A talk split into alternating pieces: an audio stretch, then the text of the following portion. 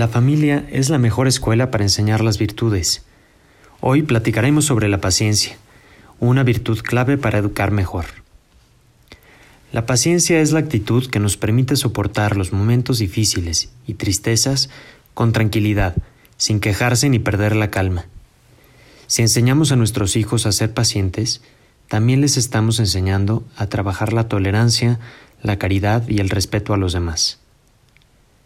La paciencia ayuda a que nuestros actos y respuestas no sean impulsivas, a esperar los tiempos del otro, a tomarse el tiempo para conocerlo y ayudarlo.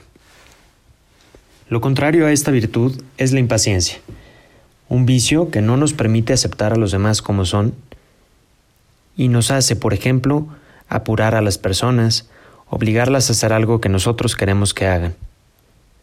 La impaciencia es un vicio que puede dañar nuestro corazón, porque nos lleva a actuar y hablar mal de los demás.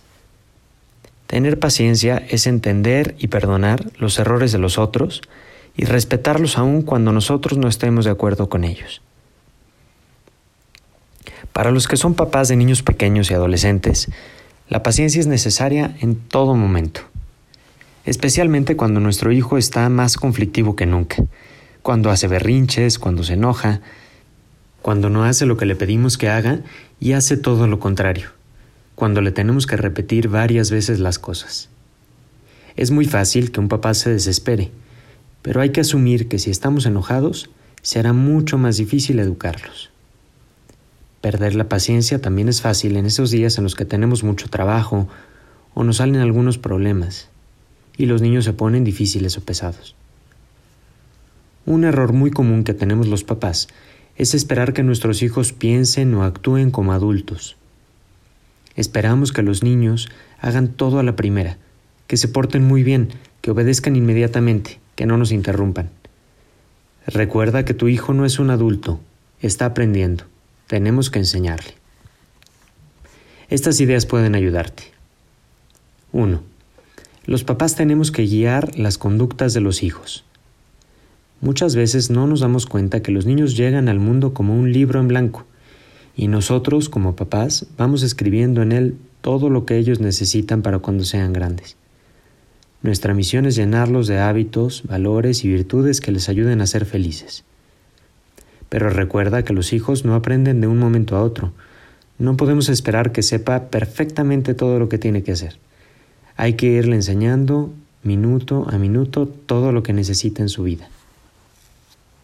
Segundo, ponte en los zapatos de tu hijo.